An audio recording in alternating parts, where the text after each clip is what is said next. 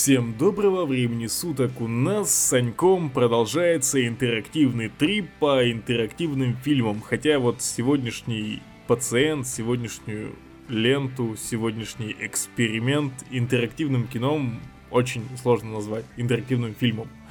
Потому что интерактивность здесь прям от слова нагрузка, как что-то дополнительное. Интерактивность сделана, чтобы она была интерактивность ради интерактивности, а не чтобы показать э, какой-то материал, а не чтобы как-то изменить взаимодействие с лентой. Как будто бы она сделана реально, чтобы была, и для меня, и для Санька, я думаю, это загадка. Но давайте обо всем по порядку. Почему же этот интерактивный фильм скорее получился обычной лентой с небольшими выборами и действиями. Санек, здорово. Всем привет. Итак, у нас сегодня на операционном столе лента «Бункер», выпущенная в 2016 году. Она выпущена студией Splendid Interactive, и все это издал Velos Interactive, которые также издавали «Ночную смену», на которую мы записывали прошлый подкаст. Но «Ночная смена» вышла на год позже этого проекта, и там намного все более интерактивно, намного лучше все проделано, намного лучше сделано вообще взаимодействие и смысл интерактивности хотя бы в ночной смене есть. Здесь у этого большие проблемы, но, как мы поняли от этого издателя, это первый интерактивный проект вообще, который, когда за долгие годы, который выходил в свет, и поэтому, ну, скажем так, это была первая проба пера, и Здесь интерактивность, конечно, оставляет желать лучшего, мы об этом расскажем. А, но все-таки это первый проект от этого издателя, от этой компании, поэтому а, будем судить, наверное, не так уж и строго, хотя нет, наверное, надо все-таки посудить строго. Мы решили, что лучше всего расскажем о ленте абсолютно полностью, то бишь расскажем весь сюжет, все то, что в ней происходит, ибо, честно, я не понимаю, зачем вам, тем, кто послушает этот подкаст, тебе, чувак, переигрывать, пересматривать это, потому что, ну, как история это хорошо, как интерактивный проект это плохо, ну, опять же, обо всем по порядку. Лента имеет бюджет в 100 тысяч евро, что немного, но учитывая то, что это камерный фильм, сделанный на, грубо говоря, в закрытых помещениях, поэтому 100 тысяч евро для актеров, для монтажа, для всего этого софта, оборудования, чтобы сделать из фильма, грубо говоря, игру, ну, 100 тысяч евро это нормально, типа, нормальные деньги, хотя Санек что-то говорит, что бюджет прям дико бросается в глаза. Ну, некоторые моменты, там в основном в конце, когда появляется массовка, и видно, что массовка вот просто набирали знакомых друзей, которые там сказали там, играйте, и они такие, я актер, это все понеслось. Мне дешевизна проекта в глаза не бросилась. Видно, что он низкобюджетный, но прям каких-то вырвиглазных моментов для меня не было. Ну да, вот с массовкой ты прав. Итак, э, лента «Бункер». На самом деле, давай тогда начнем с сюжета, потому что от него уже будем отталкиваться и все интерактивное взаимодействие вложим в повествование, в обсуждение сюжета. Случается ядерная война. Чисто вот прям вот фоллаутская тема, чуваки. Вот кто играл Fallout 3, я думаю, меня вот ну на 100% поймут. В 1986 году все это происходит в Англии, на нее падают бомбы и высокие чины, ученые и прочие белые воротнички спускаются в бункеры. А, их, как я понял, было всего три. Я не знаю, ты читал эти записки, которые попадались, нет? Ну, по крайней мере, карты. Э, ну, на карте было обозначено три, как я понимаю. Было три бункера, и наш э, был, как я понял, самым большим. Он являлся самым большим и насчитывал Честно, не понял, сколько человек, вроде около 150. Но я не все записки в игре нашел, и вот по тем, что я нашел, вроде как около 150 человек. И я говорил про третий Fallout, картина начинается с рождения, с рождения главного героя. Это вот настолько фоллаутская тема, причем игра вышла в 2016 году, а Fallout 3 вышел в 2012, если я не ошибаюсь. И ну видно, что подсмотрели. Правда, вот действие происходит в Англии, а не в Штатах. И первое интерактивное действие, вот знаете, мы обсуждали интерактивные действия в плане Light Shift в ночной смене в другом проекте этого же издателя, но другой студии, и там первое действие было выбрать кто-то там агностик или... Ну, в общем, или ты условный интроверт, условный, или пофигист, ну, короче, вот так, в таком ключе. То есть, или ты помогаешь людям, ну, в обычной жизни, или же ты стараешься больше для себя, условно. Тут больше был элемент э, характера типа персонажа. Типа, как ты воспринимаешь себя или персонажа. Да, и это было прям как-то вау, неожиданно. В такой момент я даже немножечко в том проекте словил себя на мысли, типа, нифига себе, вот это проработка. Здесь же первый выбор это просто не выбор, точнее, а просто действие. Дышать. Нажмите X, чтобы дышать, да. Это метафора потом еще появится, точнее, это действие появится в виде метафоры, в будущем. И, наверное, в начале ленты это сделано именно с оглядкой на конец. Что мы, мы к этому дойдем, но, честно говоря, первое действие вроде так, типа, дышать. Это знаешь, как, э, я не знаю, играл ты в Call of Duty или нет, была такая миссия там, э, с этим связана куча мемасов, типа, нажми F, чтобы, типа, отдать память возле могилы. Да, да, F to repay respect, да. Да, у меня это был крестик, по-моему, или квадратик, я не помню, я на консолях играю. Но, в общем, настолько же, типа, бесполезная фигня. Я ладно, подышать. И нажимаю кнопку. Я играл на ПК, ты тоже играл на ПК, хотя игра вот доступна на а, PlayStation 4, на ПК и на macOS. Но мы выбрали ПК, я играл на лицензионной версии, Санек играл а, на версии, который подкинул ему Капитан Роджер. А, но с этим у меня тоже огромный казус, об этом я попозже расскажу. Итак, первое действие у нас это подышать, и впоследствии мы уже видим повзрослевшего главного героя, который там, грубо говоря, сидит возле койки умирающей матери. А зовут, кстати, паренька, правда, ему там лет 30, насколько я понимаю, да, ему, по-моему, ровно около тридцатника, и его зовут Джон. И вот последние слова его матери, которые вырываются прямо из ее уст, по канонам Бродского. «Не уходи из комнаты, не совершай ошибок». В общем, наша мать, которая грубо говоря, на смертном одре. Ее последнее желание это не выходи из комнаты. И пей витамины. И почитай. Почитай, кстати. Почитай, да. Так, там, и вот следующее интерактивное действие это выбрать, что прочесть, типа, инструкцию по выживанию в бункере. Рассказ про пиратов какой-то. Да, ну и самое бесполезное это Библия. Ты что, кстати, выбрал? Я, знаешь, как драматург взял Библию, и чтобы, знаешь, там какую-то интересную рандомную, типа, открыть страницу, и чтобы там, там какой-то апостол, там всякое такое, чтобы оно как-то атмосферненько, короче, было. Там ничего интересного не было. Я думал, что ты как настоящий пират, который спиратил эту игру увидишь книжку про пиратов, и ты прям ну, к своим корням. Я вот играл на лицензии, и как не святой человек, я выбрал книжку про пиратов. На самом деле ничего страшного, потому что во второй раз, когда он повторял такие действия, то он читал про пиратов, поэтому я и про пиратов тоже там послушал.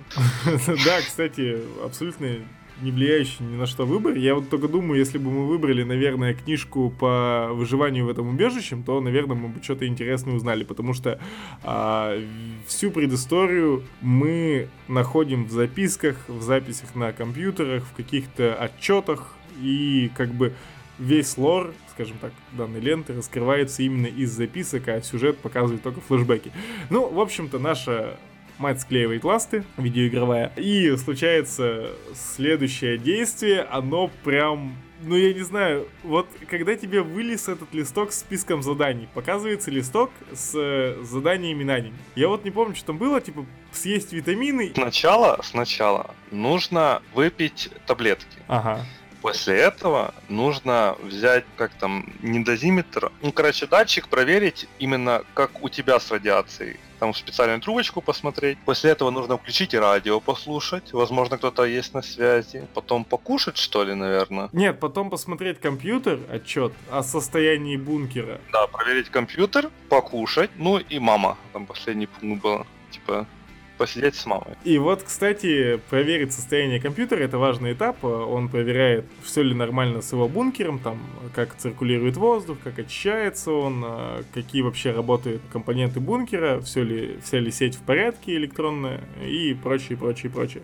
Потом мы просто заходим в туалет, Там стоит много консерв, банок, и ты можешь там, типа, случайно выбрать. Начинается, типа, первый, скажем так, многогранный выбор. И вот что, ладно, к этому чуть попозже, случается первый, типа, выбор из трех, а не линейный.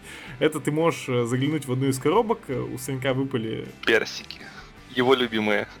Да, я натолкнулся на фасоль, и он, типа, с грустной миной, сидя на туалете, ел фасоль.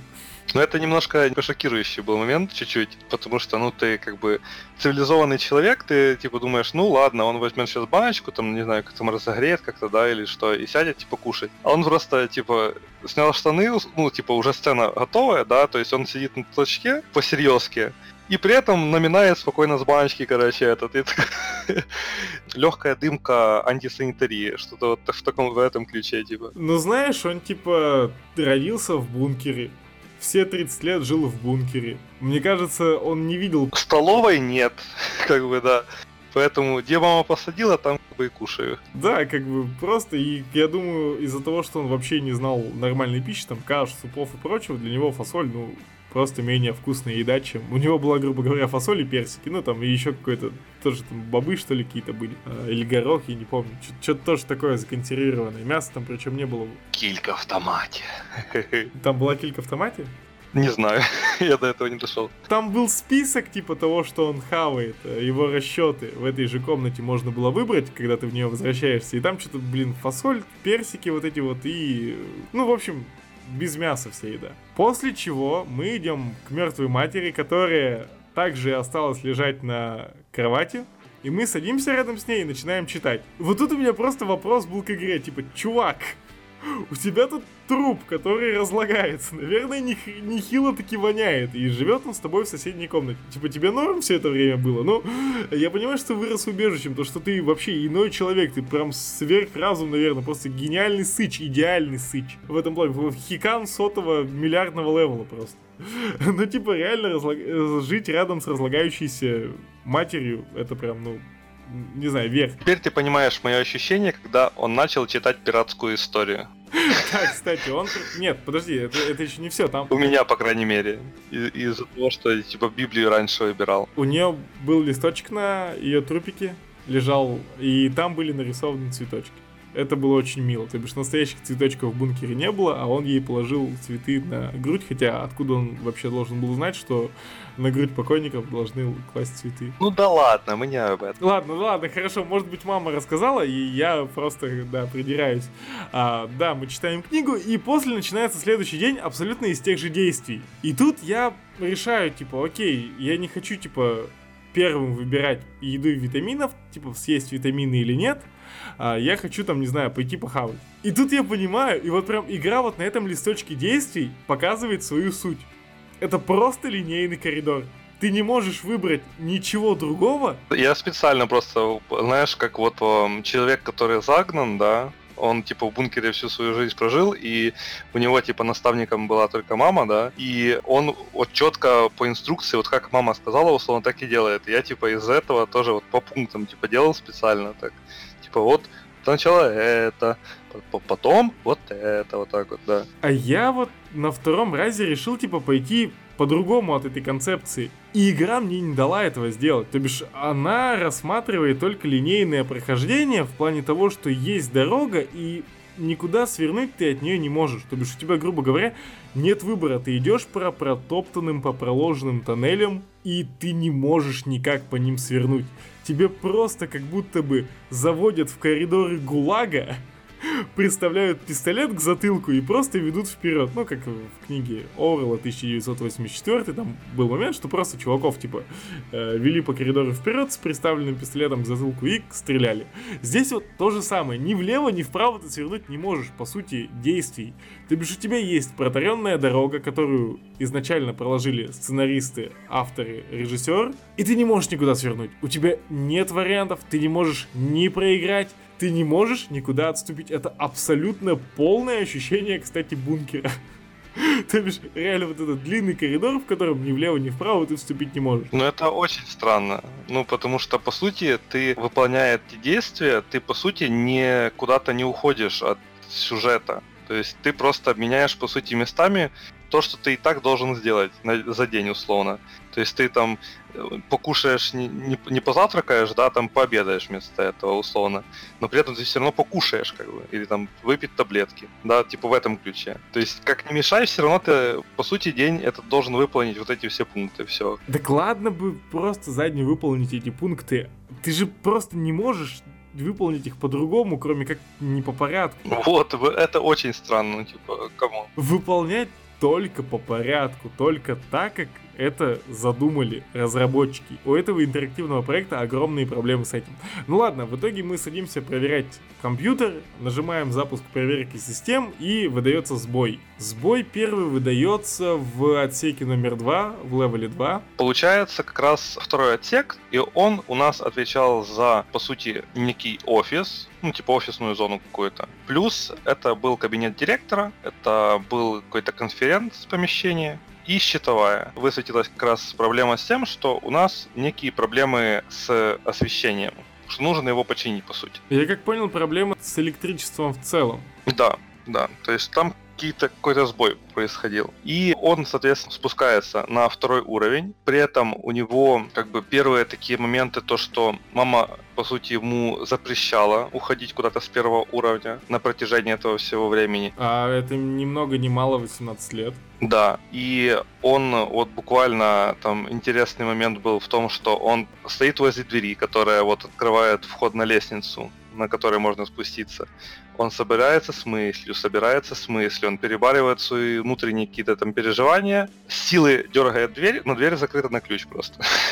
И он такой собирается обратно, такой, так, нужно найти ключ. И ты начинаешь шарить, где лежит ключ. Сделаем маленькую подсказку у мамы в шкафу. Давай я немножечко ремарочку проведу. Показывается реально суть геймплея этой игры, грубо говоря, вот этот левел первый, это наша обучающая зона — где ты просто можешь обойти весь, грубо говоря, этаж, а он там состоит из четырех или пяти комнат, и просто посмотреть, где что лежит. Там ты можешь собрать первые коллектаблсы, это деревянные фигурки, которые вырезал этот мальчик в виде игрушек, их там 9 или 10, я не помню, по-моему 9, и каждый там типа это его мама, губернатор и там президент Кеннеди.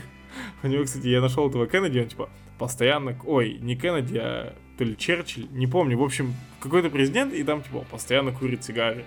А, можешь найти вот эти коллектаблсы, и в итоге ты просто можешь обойти все это помещение, собрать какие-то вырезки, собрать какие, какую-то информацию о жизни в этом бункере, то, что там происходит, какие-то блокноты и записи на этом первом этаже.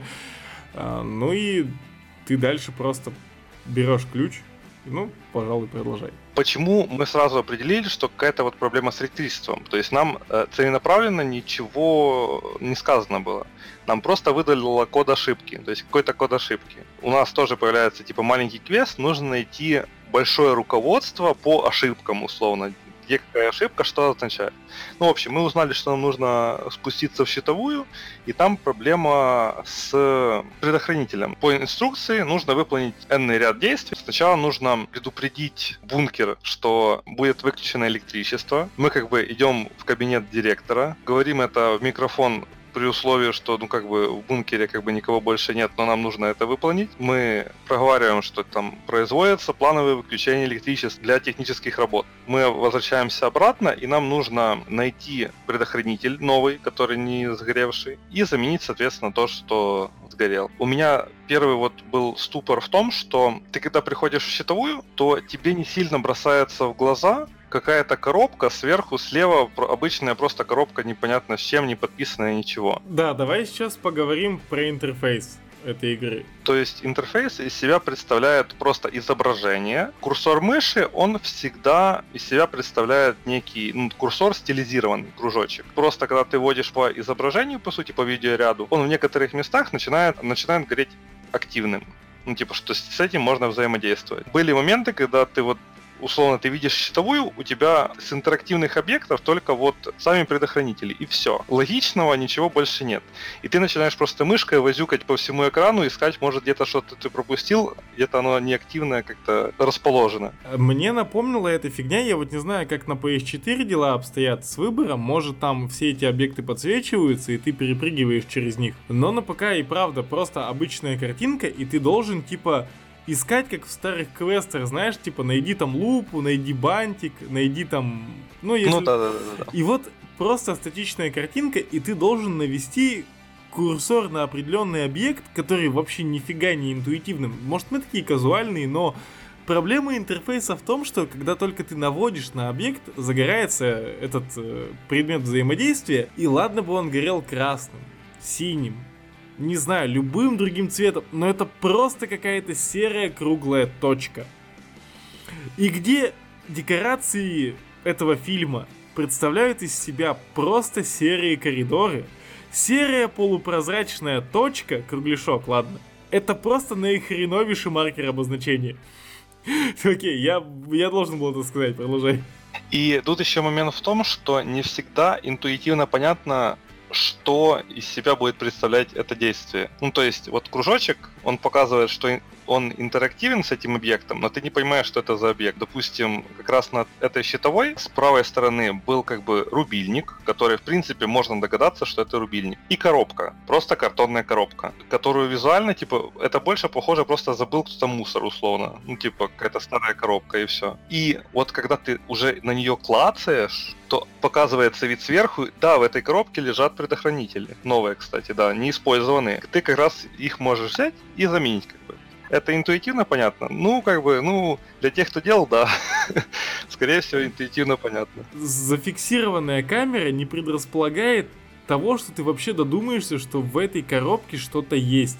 И приходится обтыкивать просто все, чтобы найти нужный объект. И у тебя дальше никаких проблем не возникло, ты, я как понял, вставил нужным. Не, я просто заменил, да. То есть у меня даже как-то получилось сразу с первой попытки определить, какой предохранитель горевший. Я просто быстренько заменил, пошел как бы наверх. У меня с этим связано немножечко большая история. Во-первых, э, в этой инструкции было написано пошаговость этапов. То бишь сначала предупредить персонал и живущих бункера о том, что вы выключаете электричество, выключить электричество, подождать там 10 секунд и только после этого, по-моему, поменять предохранитель. В общем, там целая процедура была, да. Да, целая процедура. И мы, я играл вместе с девушкой, она сфотографировала это, чтобы не забыть. Ну, вдруг... Аналогично. На телефоне была фоточка, да, инструкция. вдруг мы что-то пропустим. И я думал, что реально, если мы какое-то действие нарушим, то случится там взрыв. И вот тут разочарование в этой игре номер два. Я просто делаю не то действие, и он говорит, нет, мне сначала нужно выключить рубильник. Типа, серьезно? Где интерактив в этой игре? То, что я могу, типа, просто выбирать что-то. Вот вы показываете мне фильм, в котором я могу что-то выбирать. Знаешь, что мне все это напомнило? Раньше выходили DVD, вот с Гарри Поттером идеальный пример, по-моему, в тайной комнате была э, такая виртуальная игра на DVD-диске, где ты мог типа клацнуть в какое-то место, куда пойти, и там, грубо говоря, тебя перемещали по виртуальному Хогвартсу. Вот ты нажимал стрелочку, и тебе просто меняли картинки. Ну, грубо говоря, видеоряд, картинки. И вот то же самое. Я просто был готов к тому, что сейчас мое неверное решение, мое неверное действие приведет к каким-то последствиям. Но этих последствий здесь нет. Игра говорит тебе, не, братан, не надо. Это напомнило мне гробаный Бандерснэч. Даже, нет, ладно, хорошо, Бандерснэч был более интерактивным в плане... Понятно, что интерактивность это взаимодействие, но взаимодействие должны идти на коротком поводке с выбором. И выбор это должен нести за собой последствия. Если этого нет, то какой, блин, смысл вообще в интерактивности? Вы просто могли показать, как он заходит в эту комнату, берет эти предохранители и втыкает их сам.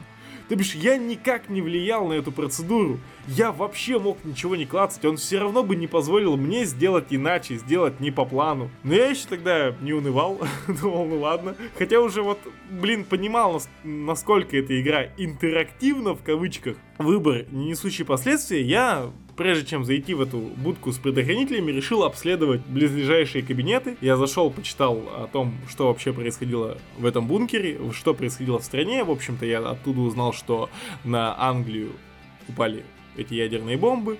А, и вот э, чины, чинуши, они спустились э, в бункера и укрылись от радиации и от всего там. Причем, как я понял, разбомбили всю Англию. Да, я, кстати, хочу сейчас клиниться. Тут такой момент, что само перемещение по локациям происходит в некие такие моменты, когда тебе нужно как-то быстро что-то или ремонтировать, или чинить, то есть происходит какое-то событие, связанное с безопасностью бункера. В твою задачу как бы уходит максимально быстро это все починить, потому что от этого зависит, по сути, твоя как бы жизнь. Ты единственный как бы тут человек. Очень странно именно в таком сеттинге смотрится, что мне срочно нужно там пересмотреть э, или там починить какую-то деталь или там тот же трансформатор, да? Не, подожди, я записки почитаю. А, тут непонятно просто, где у вас тут лежат вот эти вот предохранители новые, поэтому я пошел по всем кабинетам, пока посмотрю там вот это все.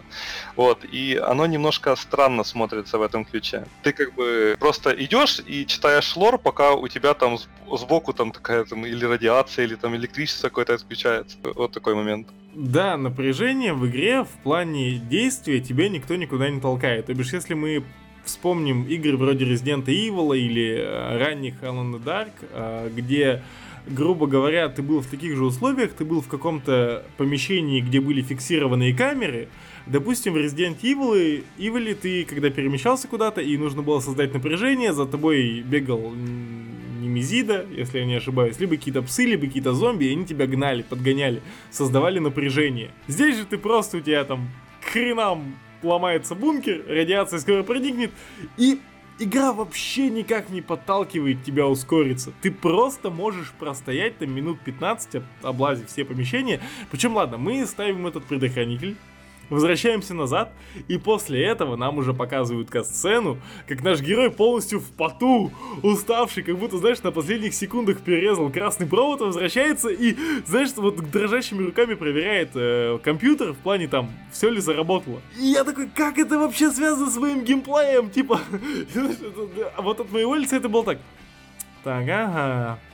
Опа, дверь. Ага. Опа, записка.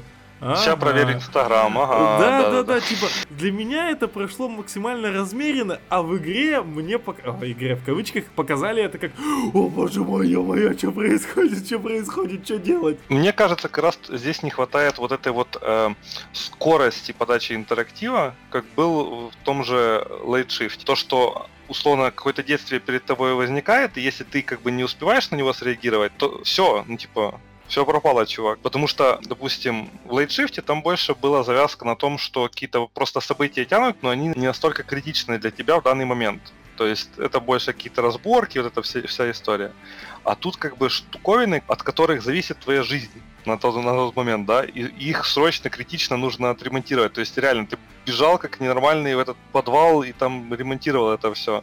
Но из-за того, что вот такая вот размеренность этого всего, это ощущение пропадает. Хотя вот если посмотреть по картинке, да, в финале, если вырезать эти все моменты, то создается впечатление, что чувак реально бежал, и вот, вот в поту, короче, все, все как бы на месте. На самом деле, я понимаю, где кроется корень этой проблемы, в Late Shift е был таймер на выбор действия. То бишь, если проходило время, то либо был game over, либо включалась другая катсцена, которая показывала последствия твоего бездействия. Как это происходит в нормальных интерактивных играх, вроде вот Детройт мы начали проходить. Ладно, я сравниваю вообще какие-то невероятно несовместимые проекты, но реально же можно было отснять футаж, где все взрывается, где главный герой задыхается от радиации, где game over наступает.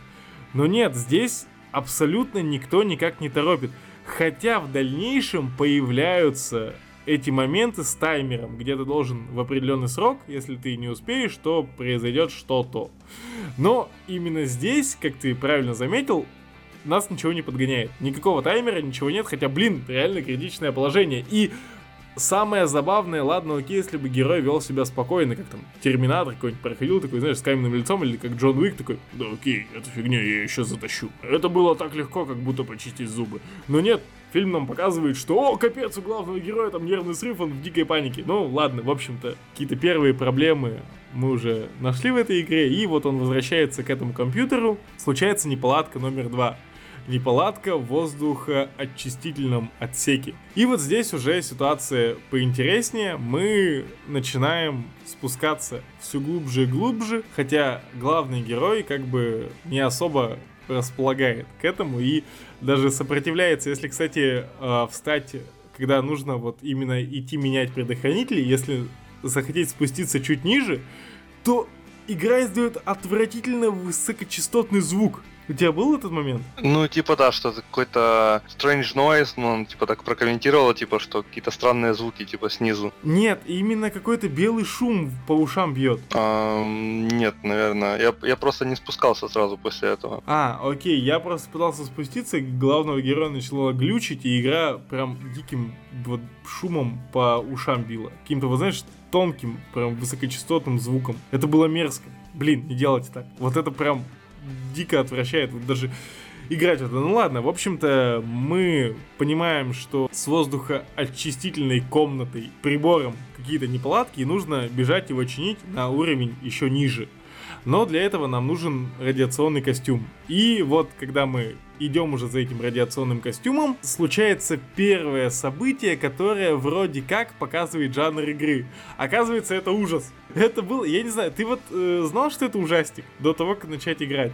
Да нет. Тут как бы я вот читаю просто заголовки, ну типа на картинках там на все психологический триллер. Ну вот в таком ключе. Я типа думал, ну просто бункер, ну какая-то история. Просто о человеке в бункере условно. Да-да-да, и я вот то же самое. Я купил игру в Стиме, и, господи, как же пока гейминг сосет.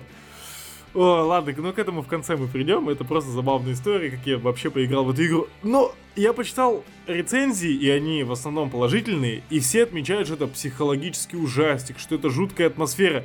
Я абсолютно ее не чувствовал. Вот до этого первого скримера. Мы заходим в комнату, чтобы взять этот защитный костюм против радиации. Комната темная, и мы должны включить свет. Дергаем за рубильник, и я вот сразу понял, сказал своей девушке, сейчас будет скример.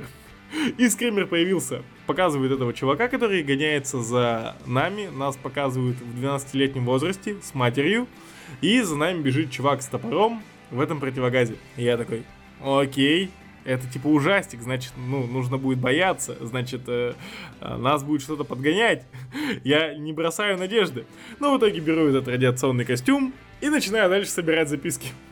вникать в предысторию. Я, кстати, не понял, кто ударил, именно кто развязал войну, но я думаю, что злые русские. Я узнал также, что в бункере люди начали задумываться о том, что радиация все-таки проникает к ним, и были к этому предпосылки, люди начали там харкать кровью, я нашел медицинские отчеты, нашел отчеты о собраниях, где как раз-таки поднималась тема о том, что, скорее всего, вероятнее всего, в бункер попадает радиация, но счетчики Гейгера молчат, и непонятно откуда, непонятно как, и непонятно что поступает отравляет и убивает людей, при том, что все симптомы указывают на лучевую болезнь которую по факту никто не может диагностировать. Вроде вот кашляет крови, вроде бы лучевая болезнь, вроде бы радиация сверху, но ничего не предвещает эту радиацию. То бишь, а, я нашел отчет о том, что конструкция, мол, прогнивает, какие-то балки прогни- прогнивают, они покрываются ржавчиной, в вентиляторах скапливается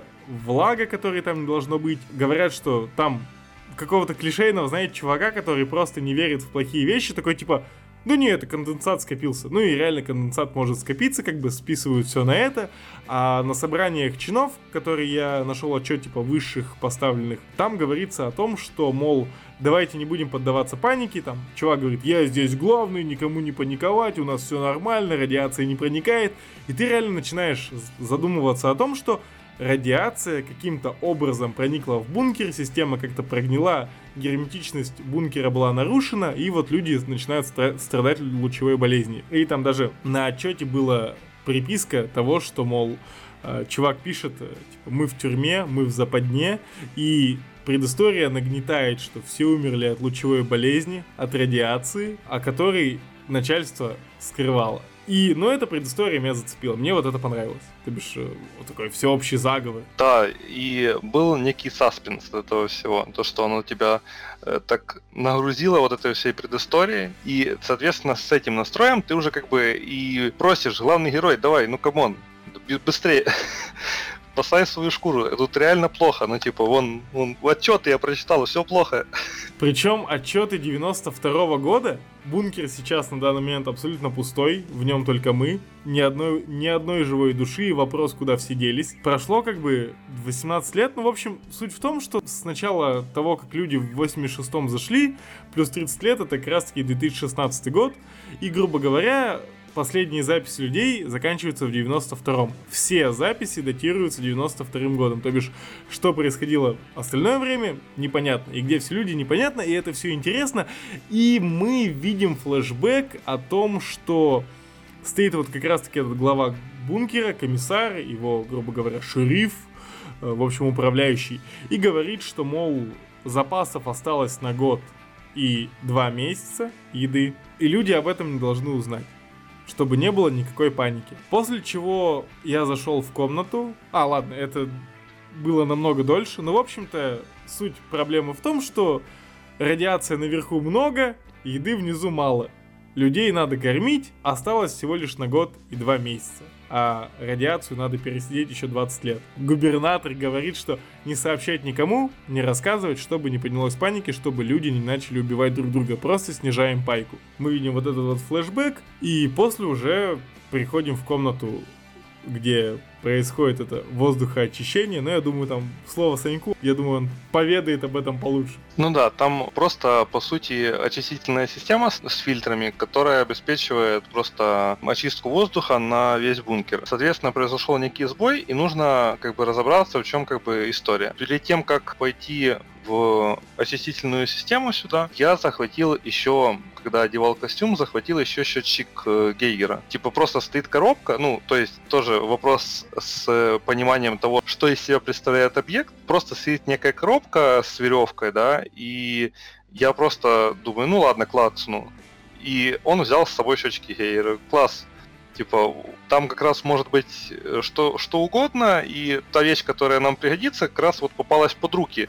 Но по-хорошему ты мог бы тоже ее взять, да? Если было написано, что это какой-то счетчик Гейгера, да? Я спустился вниз. Первым делом, соответственно, смотрю, короче, фигачит пар, что-то, короче, все мигает, все, короче, все печаль, беда. И первым делом иду в рубку управления, в командную рубку такую, и начинаю смотреть, что вообще типа неисправно, что нужно там починить. В конечном итоге вышли из строя фильтры, точнее один фильтр какой-то вышел из строя, э, который занимался очисткой. Соответственно, нам нужно его заменить. Первый, наверное, момент взаимодействия с пространством в том, что на общем как бы, плане, который вот показывают, у тебя есть три точки взаимодействия, куда можно вот именно пойти. Один это, как бы понятно, там центр управления, короче, эти все истории, да. Второй это просто фигачит какой-то пар, типа там где поломка. И третий это просто какой-то типа, какая-то пустота, правый угол. Просто какой-то правый угол и иконка, да. Да, типа, вот наводишь на это, и непонятно просто вот что, что эта иконка обозначает. Что дальше? В инструкции сказано, что нужно закрутить главный вентиль, чтобы уменьшить давление как бы в системе. И ты такой, окей, у меня по сути есть два варианта. Первый вариант, там где фигачит пар, и скорее всего там что-то вот можно типа закрутить. И второй вариант, ну типа какие-то шкафы просто стоят условно там непонятно с чем, и все. Я пошел, конечно, в этот пар, в конечном итоге ему просто пар, короче, пофигачил по глазам, он оттуда вышел, и все. Типа, то есть туда, типа, не иди. Ладно, говорю, окей, пойду туда. Пошел в другую сторону, нашел этот злосчастный вентиль, закрутил этот вентиль, и уже через ту сторону, через пар можно было пройти. Я такой, ей, наконец-то кнопочка заработала, хорошо. Проходим дальше. И у нас тоже показывается панорамный вид такой. С левой стороны у нас такая стена, с правой стороны там какие-то бочки стоят, не помню. Ну, короче, вот такая какая-то история. И вот тоже без каких-то подписей или каких-то именно визуальных способов выделения объектов, очень сложно понять, что там вообще там клацать. Потому что слева там вот такая, блин, подсвеченная большая дверка, нарисована радиация. Ты такой, ого, ладно, ладно, вот это пока, наверное, трогать не надо. Справа там, короче, коробка с чем-то, непонятно с чем и тебе нужно вот прям с ними взаимодействовать. Я думаю, ну ладно, классно, ну что там.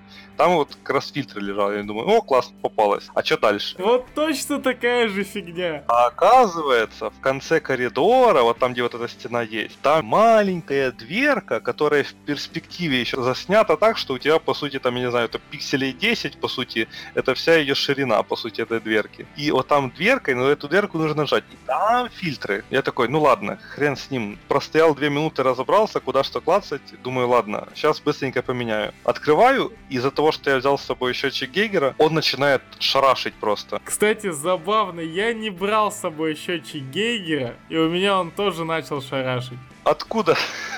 Это, наверное, просто приснятая сцена, и их не делали две. У меня тоже был счетчик Гейгера. Ну, типа звук алё могли положить отдельно. Я просто не брал счетчик Гейгера. Я понял, ты его взял, где был этот костюм. Костюм, да. Да, я не брал там ничего, кроме костюма, и у меня все равно он достал счетчик Гейгера, когда... Ну, я думал, он в костюме приделан просто. Я открываю эту историю, а он начинает шарашить прям, ну так, после Чернобыля, как бы после того, как слышишь этот звук, ты понимаешь, что тут жесть, короче, происходит. Первая мысль, как бы, ну, понятно, определить, какой неправильный, но с другой стороны тебе хочется просто его закрыть, потому что, ну, чтобы типа не, не било в тебя радиацией. Ты в костюме, окей, замечательно, но пока не бьет, да? Чтобы не било, определиться, какой неправильный. Понять, какой неправильный, вот если там не присматриваться, вообще нереально. Ну, то есть я как-то на интуиции взял правый, и он оказался неправильный, да, но в той ситуации, по сути, на тебя шарашит радиация, хрен его знает, какой фильтр правильный, какой неправильный, ты высовываешь этот фильтр, а он начинает еще сильнее шарашить на тебя. Ты в этот момент, пока там перебираешь вот эти вот фильтры, ты должен понять, какой правильный, какой неправильный. Да их всего два. Типа. Да, потом очень важно, ты берешь, вытягиваешь тот, что сломан, идешь, то есть не закрывая типа фильтровую вот эту историю, ты идешь к вот этой дверке с радиацией, выбрасываешь типа ненужный, при этом у тебя открыта та дверка, откуда шарашит радиация, ты разворачиваешься, берешь с ящика аккуратненько, не спеша, фильтр новый, чистенький, такой смотришь, о да, чистый фильтр, хороший, да, подходишь и, и вставляешь обратно, и все, радиация уже не шарашит. Но при этом у тебя, блин, условно, 3 минуты была открыта дверка и шарашила внутрь радиация. Ну, come on, типа, мне не вызвало это никаких вопросов, у меня вызвало проблему именно ту, что ты описал. Вот это вот нас запирают в этой, грубо говоря, условной комнате, где два объекта. Ты смотришь на эту штуку с радиацией со знаком, на этот люк. И вот по логике вещей, наверное, нужно нажать туда. Я навожу туда, он говорит, типа... И там еще важный момент, то, что этот люк, он как бы так изображен, что типа дверка, но видно не, некий такой, типа как она изломана чуть-чуть, кусок вырвала, вот так, такое чувство. И ты смотришь, типа, что-то не то, вот скорее всего туда нам нужно, ну типа лаз бросается. Да, да, ты бросается прямо в глаза, что мне нужно взаимодействовать с этим, но я нажимаю на него, ничего не происходит, нажимаю на то, что что-то вот там сбоку лежит, ничего не происходит. И назад я пойти не могу. Я по всем канонам резидентов Иволов и закрытых помещений знаю, что если фиксированная камера и помещение, в котором ты не можешь выбраться, значит в нем нужно что-то сделать. И я вот минут пять, блин, тыкал, я просто играл на диване лежа, смотрел в телевизор и был от него, ну, на расстоянии метра, полутора где-то. Я еще не особо, скажем так, стопроцентно видящий человек, и этот маленький, вот этот маленький значочек, маленькую писечку, мне где-то через 5 только минут удалось разглядеть, что там есть какой-то объект, с которым я могу взаимодействовать. Я уже просто открываю этот гребаный люк, беру левую вот эту штуку, мне похрен, что их хреначит счетчик Гейгера. Я почему-то подсознательно думал, если мы с матерью выжили, а я начитался записок о том, что радиация просочилась, я думал, что мы как-то типа подстроились к радиации. Ну и типа я еще в костюме, мне вообще пофиг. Вот, я почему-то не обладал таким предрассудком, что радиация мне что-то сделает, Потому что я уже просто был забешен тем, что мне 5 минут пришлось искать этот маленький значок. Но я, в общем, беру левую фигню. Смотрю, ага, она целая, он ее втыкает обратно. Берет правую фигню, ага, она сломанная. Такой, так, окей, я видел там вот эти вот фильтры в этой коробке. Беру эту коробку, втыкаю. После этого выкидываю, короче, радиоактивную, неисправную очистительную штуку в этот люк, где вот знак радиации. Как сделать правильный геймдизайн в этой игре? Сделать вот эту хрень, где этот значок тем, что нужно взять первое. Поменять местами Да, просто. первое, там второе, там третье. Типа, можно это как-то показать более явно. Это реально проблема в геймдизайне. Типа, да, может быть мы оказуалились, и нам типа надо, чтобы все подсвечивалось. Но, понимаете, серая монотонная стена, или да представьте кирпичную стену, где 100 кирпичей, и тебе нужно попасть в один малюсенький. И ты просто как дурак возюкаешь мышкой, чтобы найти, где же находится этот самый нужный кирпич. Но это прям, ну, совсем уже не круто. Короче, меняем мы этот фильтр. Злосчастный. Злосчастный, фильтр, да. да, где... У меня уже, блин, жопа горит от этой игры. Я уже не хочу в нее играть, но мне интересен лор. Типа, вот этот запертый бункер, я еще неровно душу к Fallout, я его просто ненавижу, четвертую часть. Поэтому я думаю, потусуюсь в бункере хотя бы здесь. В итоге мы идем обратно, точнее, ну, закручивать вот, или откручивать, я не понял. Откручивать вентиль? Откручивать вентиль, типа вернуть систему воздухоочистки в нормальное состояние. залезаем на стремянку, и знаете, по канонам какого-то Яралаша, или ну вот каких-то глупых мультфильмов, он падает с этой шатающейся стремянки, он, знаешь, там что-то кряхтит такой, э -э -э, не может закрутить двигатель, и показывает кадр, как эта стремянка шатается, и он падает, и просто лежит. Я думал, я сделал что-то неправильно. Я умер, типа, игра сейчас пойдет как-то по иному варианту. Оказывается, нет, так и должно быть. Мы ломаем руку. Причем, ладно бы просто, типа, знаешь, ломаем, это открытый перелом, там, я не знаю. Да, и... А там реально стремянка, ну просто стремянка, ну типа там, я не знаю, там метра два. Да какой метр два? Нет там метра два, там нету его даже роста. У меня есть, я рассказываю, вот история. У меня друг упал с э, горки детской, вот реально с полуметра.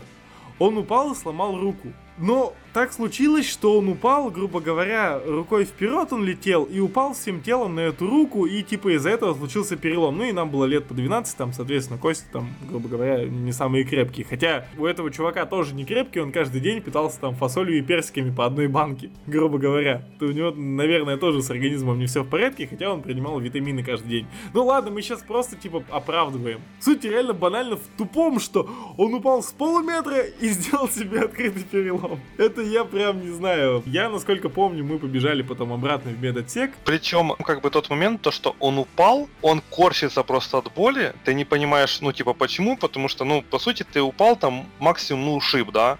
руки. То есть оно болит, но как бы не так, чтобы ты там просто в агонии крутился и там кричал условно, да. Он, соответственно, вот целую сцену, как он поднимается через силу, на там свой первый этаж это все показывают, и только в конце ты понимаешь, что а у него там открытый перелом. Не, я с самого начала почему-то пошутил про открытый перелом, потому что у него кровь была видна. Ну, ты бишь, там у него на рукаве кровь, и я подумал, ну, не прижи он там все раздавил. Просто у него была рука в крови в этот момент, э, сама ладонь, кисть, и там была кровь. Я почему-то сразу подумал про открытый перелом, и вот мой бугур был типа, как ты смог сломать руку, блин? Тебе до счастливой жизни в бункере дальнейшей оставалось только открутить вентиль. Да, и все было бы замечательно. Окей, мы бежим, короче, наверх, в медотсек, на самый первый этаж, на самый верх, он там корчится от боли, ему хреново, ну реально, открытый перелом это хреново, ему, ему хреново, окей он там садится, мы заходим в этот кабинет. Я вот не помню, это был флешбэк был до или вот как раз таки в этот момент, когда показывали его мать, еще молодую, и то, как он подглядывал, ну, за ее работой, за теми пациентами, потому что этот медотсек наполнен там был простынями с кровью, больными, да, и они, типа, плевались, харкали кровью, типа, реально как в лучевой болезни.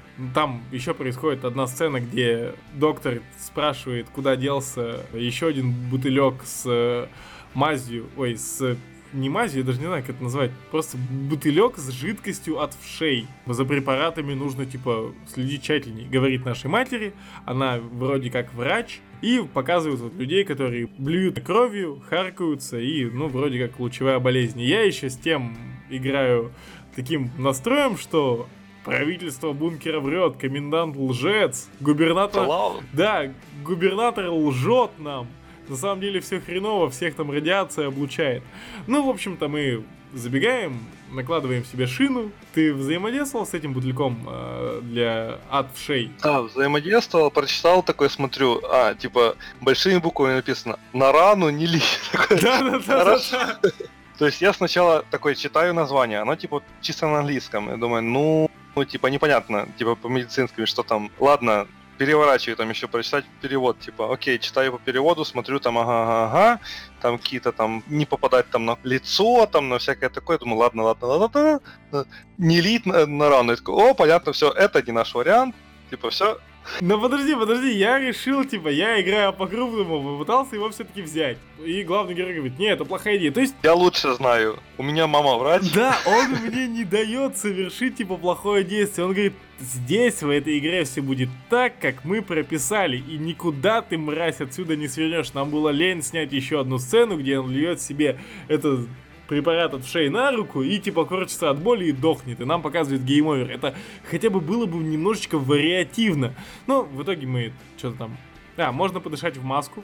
Я не понял, это был обезболивающее? Ну, как я понял, это просто было, что он немножко успокаивается, но потом все равно как бы, когда он заматывает руку, то он все равно корчится типа от боли. То есть он на тот момент, когда у него типа шоковое состояние, он как бы подышал и ему полегчало, но когда он начал заматывать, ему снова плохо. Просто мне это показалось, там какие-то звуки были, как будто этот респиратор работал, и как будто вот в операциях, знаешь, вот когда тебя в кому вводят, ой, в кому, ну, в сон точнее, и подается вот этот вот как раз-таки газ, чтобы ты, грубо говоря, заснул. Ну, я подумал, что там что-то типа обезболивающего, ты можешь подышать этим обезболивающим. Мы накладываем шину и сваливаем оттуда. Теперь наступает самая важная часть игры. Я не помню, как она называется. То ли... А, радиация. Радиация. Называется радиация. Короче, текай, хлопец, из города, Тоби, сам знаешь что. Радиация. Тоби радиация, да.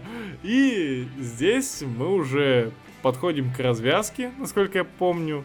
Мы просто бежим к выходу. Через все помещения, условно. Разве через все помещения? По-моему, просто по лестнице спускаемся. Мы же как-то попадаем через это. А, да, точно. Мы, точно, точно, точно. Мы спускаемся на, по-моему, третий уровень. Забегаем в командный пункт, где там чуваки такие, знаете, как планируют сражение, типа там вот.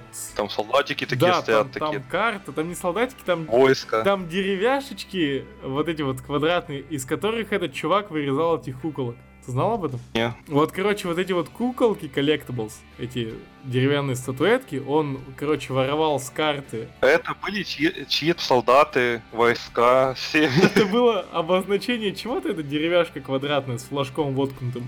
Он, типа, их воровал и вырезал из них куколки. Ну, чуваку надо было развлекаться. Это, в при- ну, и видел он только людей. Это, как бы, все объясняет. Ну, реально классный момент, если ты как-то немного проникал в лор, а я прям решил углубиться конкретно. Было довольно забавно. Но, в общем-то, мы ловим там флешбэк. Флешбэк заключается в том, что говорят, радиация, мол, на поверхности около там тысячи рад. А люди уже не выживают, когда радиация доходит до 200. От чего жители спрашивают, точнее, мать главного героя интересуется. Извините, а мол, у нас еды хватит, мы протянем эти 20 лет, пока радиация спадет до нужного уровня. И вот мы уже зная предысторию того, что еды-то нам осталось на год и два месяца, грубо говоря, на 14 месяцев. Главный губернатор врет, он говорит, да, все хорошо, все окей. И его можно понять.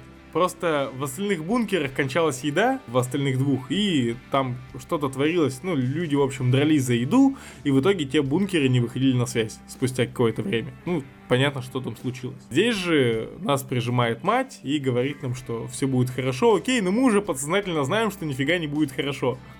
И мне с этого момента стало вообще дико интересно, что случилось с людьми и кто, блин, этот чувак, который нам показывался в скримере э, с топором и в противогазе.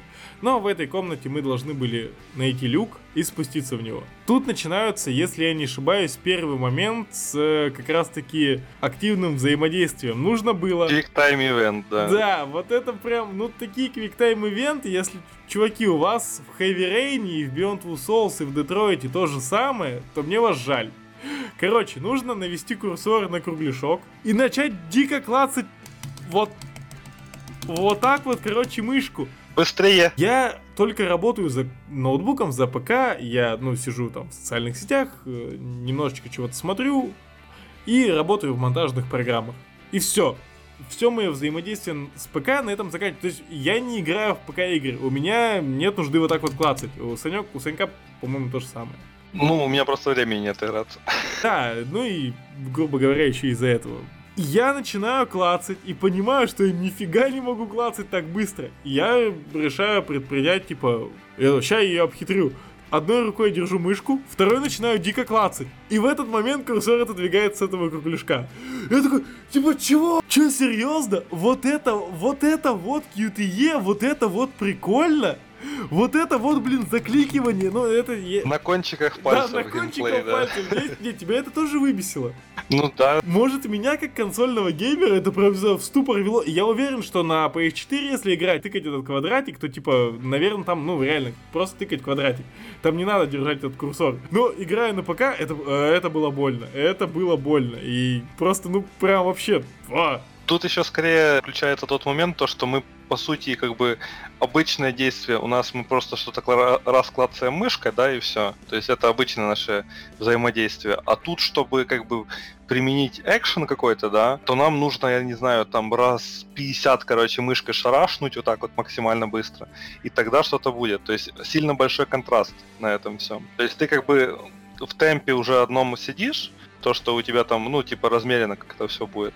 А тут появляется очень мощное какое-то QTE, и ты просто шарашишь по кнопке и все. Не, в плане того, что оно появилось неожиданно и как-то внезапно даже у меня был бэкграунд к этому от того, что за нами бежит радиация, злая радиация. А может злая радиация это чувак с топором, кто его знает, что там в этой вселенной представляет из себя радиация. Кто знает, что в этом бункере творится, да. Да, и надо типа быстро отодвинуть ящик. Для меня это логично было, что надо что-то быстро жать, потому что помнишь, э, когда были моменты во флешбеках, кстати, вот эта вот дико забавная фигня, типа ты во флешбеке, у тебя появляется место, куда тыкнуть, и там типа таймер начинает крутиться, ты должен успеть тыкнуть, либо тебя спалят. У тебя было это?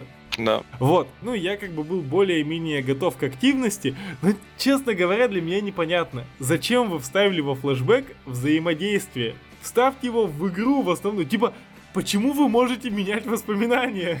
Там был какой-то момент, короче, с каким-то очень важным элементом, то, что, по сути, тебе нужно сейчас его вспомнить. И там как раз QTE было завязано на том, что ты узнаешь об этом или нет. Я думаю, come on, типа, если я не нажму, то он, типа, не узнает, и он резко забудет, и он не сможет никуда двигаться, или что? Ну, типа, как-то так произойдет. Хотя он об этой вещи уже знает, он как бы это, про это проговорил уже. Это странное решение, воспоминания, которые он может менять. Что за анимус, блин. Я был готов к каким-то подвижностям, ну, более-менее. Я просто ждал, когда они уже начнутся, когда я начну играть в это. В плане, если в сюжет они не смогли вариативность, то хотя бы в геймплей. Ну, вот это вот, блин, это прям ужасно. Я не... Ладно, все, окей, побомбили. Короче, отодвигаем мы шкаф. И там только, знаете, бабкин люк просто в деревне такие просто кирпичами такими старыми обитые просто, какая-то штукатурка, побелка какая-то старая. Да-да-да, и мы поднимаем этот деревянный люк. Чисто государственный, как бы бомбоубежище государственное, да. Сразу видно. Это не погреб, не путать, как бы это точно не погреб.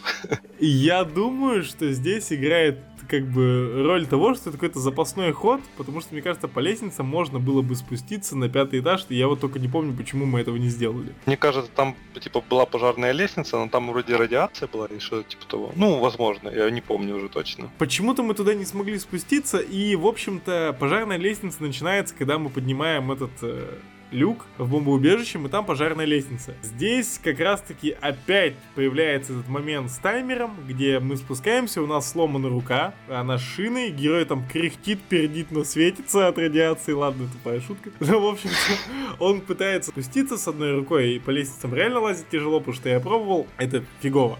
И здесь появляется момент, когда ты, типа, должен успеть нажать на светящийся кружок за определенное время. И я что-то залип, не помню в этот момент, и не нажал. И герой падает и умирает. И я такой, да, наконец-то! Yes.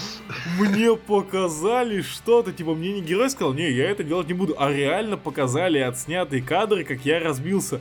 И тут я такой, все, думаю, ну сейчас будет game over, нужно будет начинать заново, нам менять какое-то действие, а, или там игра продолжится как-то по-другому, от другого лица. Я просто вообще не знал, что из себя представляет проект. И какое мое удивление было, когда меня просто перекинули на 10 секунд назад. На тот момент, когда нужно толкать шкаф. Я такой, чё, серьезно, типа...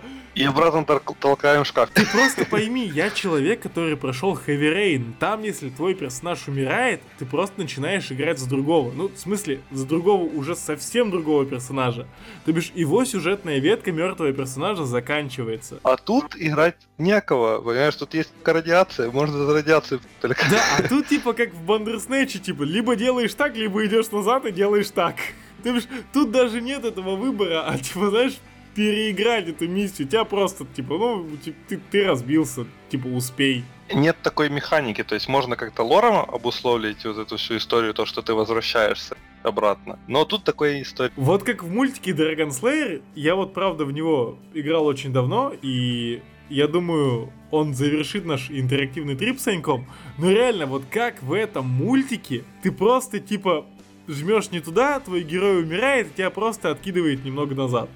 Но я такой, ну типа окей, вы не смогли, и вы, вы просто могли дать мне game over, типа, я должен был отвечать за свое содеянное, то бишь, ну, у меня должны быть последствия моей неудачи. Но нет, иди на 10 секунд назад, играй дальше, фильм еще не закончен. Я такой, все, теперь, короче, понятно вообще, что это такое, я неуязвим, меня просто откинут назад, я типа пошел фаниться. Тут я уже просто играл, знаешь... Э... Я уже... Какая радиация? Ну, come on. Я читаю лор. После этого я вообще абсолютно потерял интерес к... Точнее, не интерес, вот да, ты прав, этот вот азарт того, что за, за мной идет радиация. Я такой, все, вообще пофиг, я читаю лор, короче.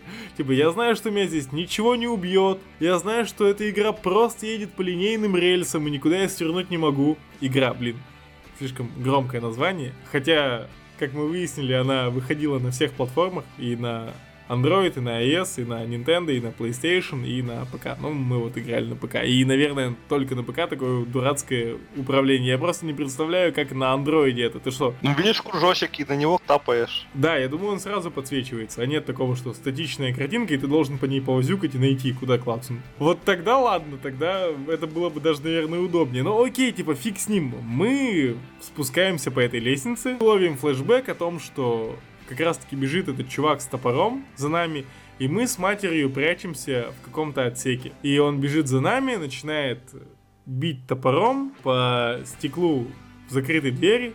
Мы прячемся за металлической дверью в каком-то отсеке, и он начинает бить по круглому стеклышку этой металлической двери.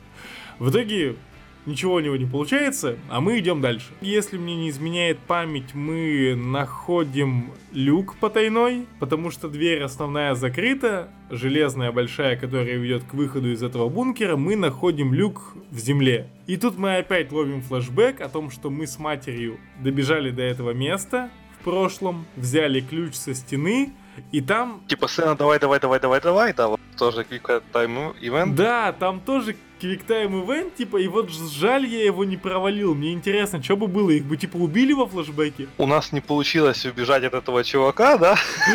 То есть, и вот эта вся история, это на самом деле ее не было. Да, вот он нас убил. Типа, насколько же бредово в воспоминаниях вставлять, типа, вариативность, потому что, типа, а что если я не успею? Нас убьет, и чё? Блин, вот жалко, что я типа успел.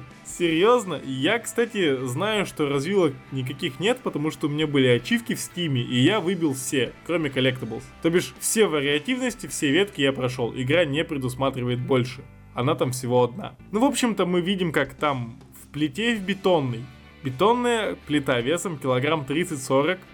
Нужно просунуть специальный железный крючок, и этим крючком поднять, крюком, не крючком, крюком поднять эту бетонную плиту. И этот крюк мы забрали с собой, когда убегали с матерью от этого чувака с топором. Вот, Санек, чем мы открыли эту бетонную плиту? Короче, пробовал, по... ну, я тоже пробовал искать эту штуковину, может, где-то она есть, а потому что она изначально висела возле двери да. там. Я видел ее, что мать с собой забрала, я только фонарик со стены взял. Да, ее, соответственно, не было там. Ну, я думаю, может, на место повесил, ну, сколько лет прошло уже. И, соответственно, я начал ее искать, эту историю, типа, ничего она не подсвечивает, ничего нигде ее нет. Короче. А ты фонарик взял? Да, фонарик я взял.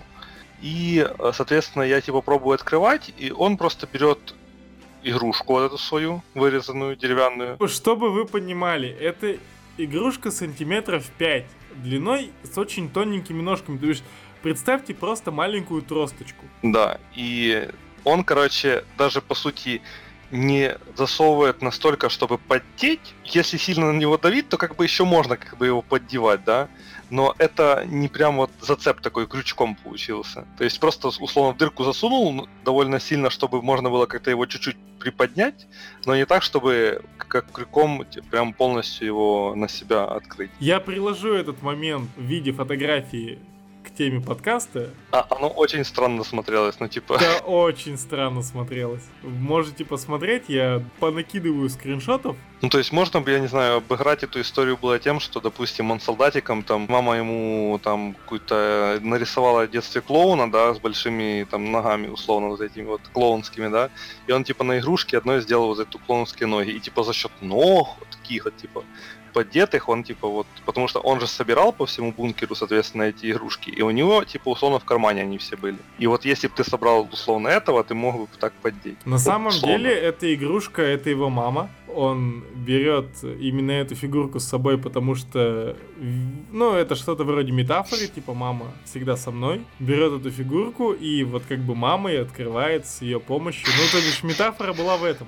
Эта фигурка именно его мама. Вот он, в общем, берет эту фигурку, фигурка. Просто понимаете, зуб, вот попробуйте зубочисткой поднять кирпич. Примерно вот по соотношению одно и то же. Вот эта тросточка и эта 30-килограммовая бетонная... Это же бетонная плита, я, я правильно понял? Я, кстати, точно не помню. Там, может быть, эм, и был какой-то а возможно, просто деревянный, но все равно, типа, там вес у нее нормальный был. Нет, это бетон, это был бетон, я серьезно говорю, это даже по звукам был бетон. Короче, окей, бетонная плита. А он ее поддевает этой маленькой, блин, кукольной деревяшкой, на что смотрится уже комично, но я уже типа, ладно, пф, пофиг, ко всему готов. Мы уже большую часть прошли, как бы, да. Нас уже не уделяют. Да, в общем-то, эта фигурка в итоге как-то выпадает у него из руки и остается на поверхности, а он спускается в этот люк попадает в какую-то вентиляционную шахту, ползет, грубо говоря, к выходу. Здесь начинается самый интересный этап, уже самая развязка к этому все, грубо говоря, и клонилось. Что он уже как бы спустился на самое дно, по сути, ну, как бы, ну, условное, так сказать, последний типа уровень, который вот чистый остался, все остальное, оно планомерно уже занято радиацией, то есть вернуться назад уже никак нельзя. Да, это, кстати, показано на картах на стене, там есть специальные карты, на них показывается уровень радиации на этажах. И как бы игра сейчас должна создать напряжение, типа там, надо действовать быстрее, радиация уже, грубо говоря, дышит тебя в спину, уже облучает твои пятки, но мне уже абсолютно пофиг, я знаю, типа то, что игра мне ничего не сделает, со мной ничего не произойдет, но максимум меня откинет на 10 секунд назад. Мне абсолютно пофиг. Знаешь, начинает играть какая-то там напряженная музыка, сгущаться атмосфера. Но я уже на подсознательном уровне, мне, мне просто все равно. У тебя как было с этим? Ну, у меня где-то так же. Единственный вот момент, возможно, был, который меня немножко, знаешь, вернул в ритм, но я потом как бы обратно вернулся обратно вернулся обратно, короче, ну вот. Безмятежность, да? Да тот, когда он, ну это, наверное, чуть дальше уже будет, когда он лез через вентиляционную шахту, и когда он прикоснулся к трубе и обжегся, я думал, вот, вот источник типа радиации. Вот, короче, эта штуковина, которая вот он прикоснулся, короче, и он условно обжег себе руку. Типа вот одна рука у него, короче, изломанная, вторая, короче, излучена, и вот оно пойдет. А оказалось немножко другое. Ну, я вот немножко скачок у меня такой был, и все. А дальше, ну, как-то по-ровному, типа, все пошло, так, ну, типа, окей. Да, наступает финальная вообще стадия, мы подбегаем к последней двери, которая отделяет нас от свободы, ну, грубо говоря, последней большой двери, которая, как э, в Fallout не в виде огромной шестеренки, что было бы логично, а просто большая железная металлическая дверь, и мы никак не можем ее открыть. Тут опять наступает флешбэк, где в итоге нас с матерью в далеком прошлом догоняет этот чувак с топором. Он снимает противогаз, и им оказывается губернатор этого убежища. Он начинает душить мать, говоря при этом, ты сдохнешь здесь вместе со мной. Сдохни в этом бункере, что-то такое. В этот момент губернатор откидывает сына, самым первым сын пытается защитить мать, прыгает на этого губернатора, коменданта, а, он его отталкивает кулаком, в итоге начинает душить мать, а, в итоге сынишка встает, подбегает к нему сзади, хватает пистолет у него и выстреливает в него, его убивают. Здесь показывается, что слева есть дверь, ну ее и было видно, под ней кровь. И что самое интересное, тут начинается прям интерактивное действие с кодовым замком. Вот это прям неожиданный момент был для этой игры. В итоге по флешбеку мы видим, как мать э, сыном затаскивает этого чувака в этот холодильник, в эту комнату, за эту дверь и быстренько выходит. В итоге, смотря на этот кодовый замок, по отпечаткам, по кровавым отпечаткам на кнопках э, восстановить комбинацию. И вот Санек с этим справился сразу. Типа, я мамин юный криминалист, короче. Я там, где крови побольше, значит, это было первым, где крови поменьше, соответственно, стерла, соответственно, это после. Так, пэм-пэм-пэм-пэм, дверь открыта. Добрый вечер. И я для себя усложнил задачу на пустом месте я не знаю, может потому что играл со своей девушкой, и мы вместе начали строить какую-то там теорию по нажатию этих клавиш, но мы просто не заметили одной кнопочки, где было чуть-чуточку крови, и в итоге я типа, где было много крови на кнопке, нажимал типа дважды. Я думал, что дважды, но в итоге, блин, Google мне помог. Сейчас, ладно, окей. Типа я глупый и тупой с кодовым замком не смог справиться. Мы вспоминаем, что у этого чувака у губернатора был ключ, и, вероятнее всего, он у него и остался. Хотя, типа, у меня реально был вопрос к этой игре, типа, какого хрена, типа, такая мать, которая опекает своего ребенка, и вы вроде как остались вдвоем живые в бункере, причем нам до этого показали, по-моему, э, записи с камер видеонаблюдения, где демонстрировали, как все блюют, короче, где... Короче, всем плохо. Всем плохо, да, все умирают. И вот выживает вот только вот этот вот чувак с этим противогазом. И мы, грубо говоря. Почему нельзя взять было тогда эту связку ключей? Ну фиг с ним, мы, короче, открываем эту комнату. И, кстати, у меня был вопрос. Я как бы отстроил себе картину так, что я из-за того, что там не сильно в записке лез и не сильно анализировал даты, да, я выходил к тому, что в принципе на поверхности, скорее всего, еще может быть где-то радиация, да, и как бы логичным решением было бы не только захватить как бы ключи, да, но и хотя бы там этот костюм, потому что, ну, типа, чувак там уже пролежал э, достаточное количество времени, но при этом костюм, ладно, там одна дырка в нем есть и все, но при этом это костюм, вот это единственный костюм, который есть, по сути, в нашем распоряжении, на этом уровне, дальше радиация только в комплексе и все. И я думал, как раз может его, типа, захватить но после того, как он там начал уже шариться внутри, типа был легкий диссонанс тем, что все тела, которые там были, они были такое чувство, что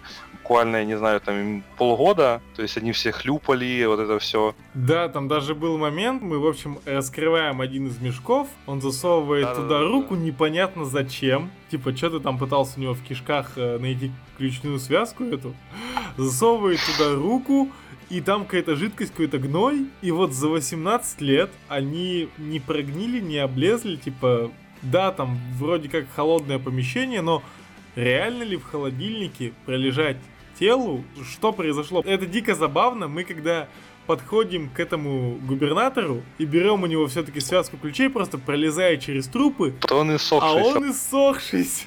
Да.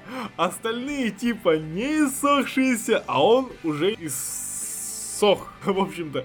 И, кстати, забавно, мы когда пробираемся, начинаются, типа, дикие какие-то флешбеки и галюны о том, что там, типа, живые люди стоят, но, мол, все ожили, смотрят на него и порицают, и чувака начинает дико клинить, но мы забираем связку ключей, ползем по вентиляционной шахте, и вот как раз-таки приходим к этому моменту, когда мы обжигаем руку. И вот это, типа, развязка всего. Я, наверное, ее озвучу. А давай. Давай. ну, мы к этому и вели.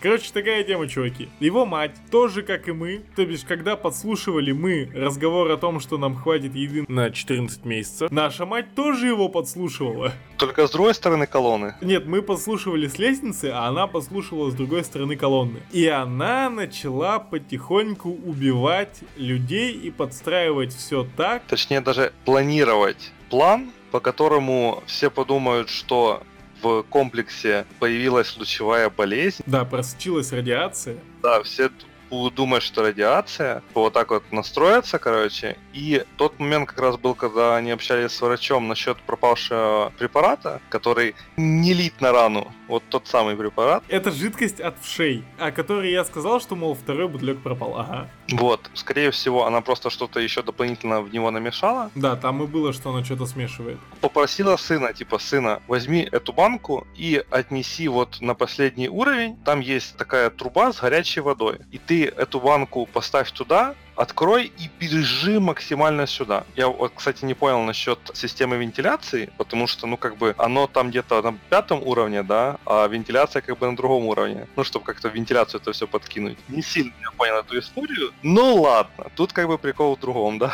То, что, по сути, мама все спланировала так, чтобы они, по сути, остались только вдвоем. Но главный комендант он заметил по камерам, что началась какая-то дичь. Все падают, все, короче, рвут, кашляют и все остальное. И только единственная камера была как раз на вот этой таксе, где они прятались с мамой. И он увидел, что вот они злоумышленники, короче, вот. Э, Я, кстати, не понял, как это работает, то бишь нас, да, реально мать послала с этой банкой, только я не понял, где там горячую воду увидел, это просто какая-то горячая труба была? Да, горячая труба, типа, горячей водой была. Нет, в смысле, я к тому, что откуда ты там воду нашел-то в этой трубе, типа, я просто понял, что она просто горячая. Ну, короче, что-то горячее, да. Горячая труба, да, мы ставим на нее бутылку с этим намешанным ядом от нашей мамы, просто спешл for mom, типа.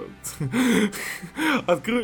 Да, откручиваем э, крышку от этой банки, по вентиляционной шахте начинается распространяться этот яд, все начинают блевать, а до этого его мама начала вводить пациентам в бункере как раз-таки этот же яд, но через капельницы, от чего типа первые слухи и первые сомнения побежали по бункеру в плане того, что лучевая болезнь просачивается, и хотя доктора говорили, что лучевой болезни нет, счетчики Гейгера молчат, но почему-то все вот э, симптомы ведут к лучевой болезни у некоторых пациентов. Но это его мать подстроила все это, и, в общем-то, да, вот этот вот губернатор, комендант смотрит по камерам, видит нас э, запертыми в этом отсеке. Я просто не понял, типа, с чего он реально взял, что это мы. Понятно, у него была какая-то неприязнь к мальчику, не знаю почему. Во всех флешбеках этот э, губернатор постоянно на него, типа, ворчал, типа, орал, называл его, типа, сосунком. Мы же смотрим с точки зрения мальчика. Обычно он попадал в какие-то ситуации, когда серьезные дяди за что-то общались, а тут какой-то мелкий пацан что-то забегает, что-то какой-то кавардак происходит, и он как бы с грузным, серьезным лицом на него смотрел. Но для ребенка это могло показаться, как, знаешь, типа, прек, ну, типа, то, что запечатлилось потом в дальнейшем, и ему, возможно, вот так именно оно и показалось. Ладно, мы, по-моему, добавляем игре... Глубины. Чего в ней нет. Я не думаю, что это предусматривали. Не, знаешь, это было в сценарии. вот где-то сценарий это было. Где-то это было, но почему-то, ну, я вот серьезно не понял, смотря на эти камеры и видя мать, держащую ребенка своего, как он понял, что это именно она виновата, ну, нам не было бэкграунда к этому. У нее были глаза преступника. Ага, глаза, говорит, у тебя гадские. И смотрит такой, ага, вот это вот они, пойду их завалю, типа, что-то они не корчатся и не умирают в муках. Там еще смешная сцена была такая, ну, такая юморная чуть-чуть. То, что он смотрит, как там, ну, типа, открывает шторку со своего кабинета, смотрит, что там люди корчатся, и как типичное клише, чувак прям на стекло такой, типа, что ему плохо и кровью, типа, так. А, да, типа, разбрызгивает. Да, да, да, да, да.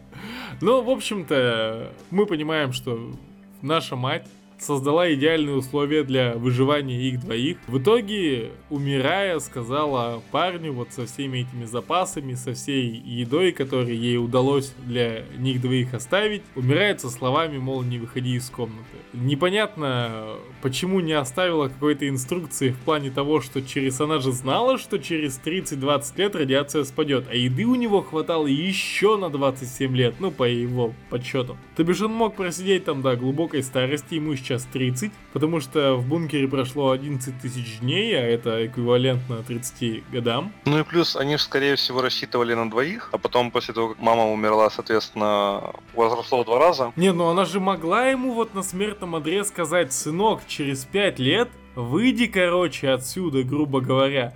Проверь, нормал ли там все там, погодка как вообще? А, кстати, тут такой момент еще, знаешь, то, что она дала же ему инструкцию, типа, проверять радио. Но нигде не упоминается насчет инструкции в том плане, что что если ты услышишь что-то по радио, что делать? Так вообще, я не понимаю, даже если он что-то услышит, какие-то сигналы, у него указ от матери не выходить из комнаты. И первое, с чем мы встречаемся вот с а, внутренней анафимой, это когда он подходит к замку и пытается, типа, его открыть, и не может из-за того, что мать ему всю жизнь говорила, ну, грубо говоря, взрослую жизнь говорила не выходить из комнаты, из этого места. К чему это вообще было? Почему она его не предупредила? Ну, в общем, ладно мы все-таки взяли эту связку ключей. Тут у нас последний выбор, а нет, предпоследний выбор начинается. Это нужно угадать ключ, там что-то желтый, зеленый и красный. Я почему-то подумал, что, ну знаешь, зеленый свет светофоров, типа вперед. А, в итоге, ладно, это был красный, он был по центру. Ну, типа, почему-то логично это было, но не для меня. Мы открываем эту дверь, начинаем выходить, и случается сцена, где паренька снова начинает глючить. Он видит трупы, и я как понял, ты типа про вот эту массовку говорил.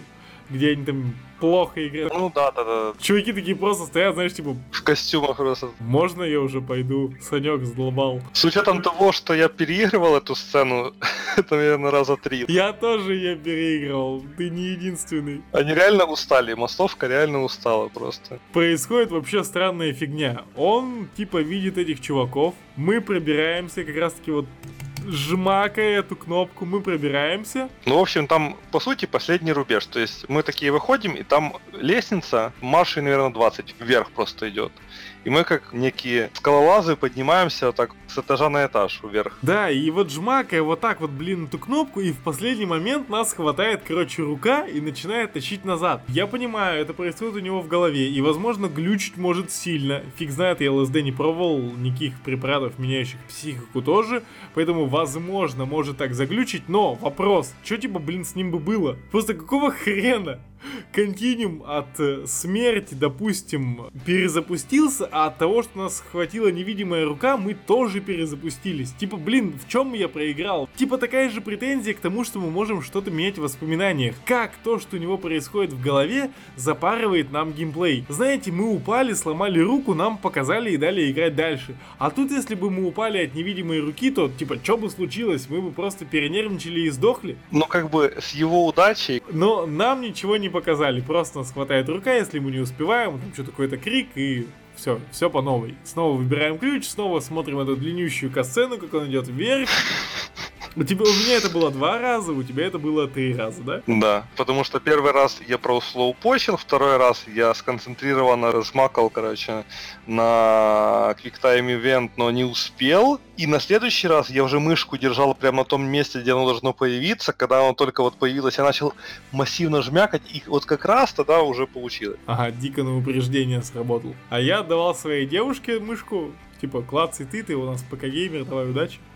Вот, она все сделала безукоризненно. Я, кстати, тоже пересматривал этот момент три раза. Ну, в общем-то, все, мы подбираемся к выходу. И тут нас клинит, появляется мать наша, в воспоминаниях и начинает, не в воспоминаниях, точнее, вот Галюны появляется рядом мать. И начинает нашептывать ему на ухо, типа, не выходи отсюда, не надо, останься. И у нас наконец-то появляется выбор. Типа мы наконец-то в этой игре можем выбрать две развилки. Уйти или остаться. Типа наконец-то появился выбор в интерактивном кино. Да!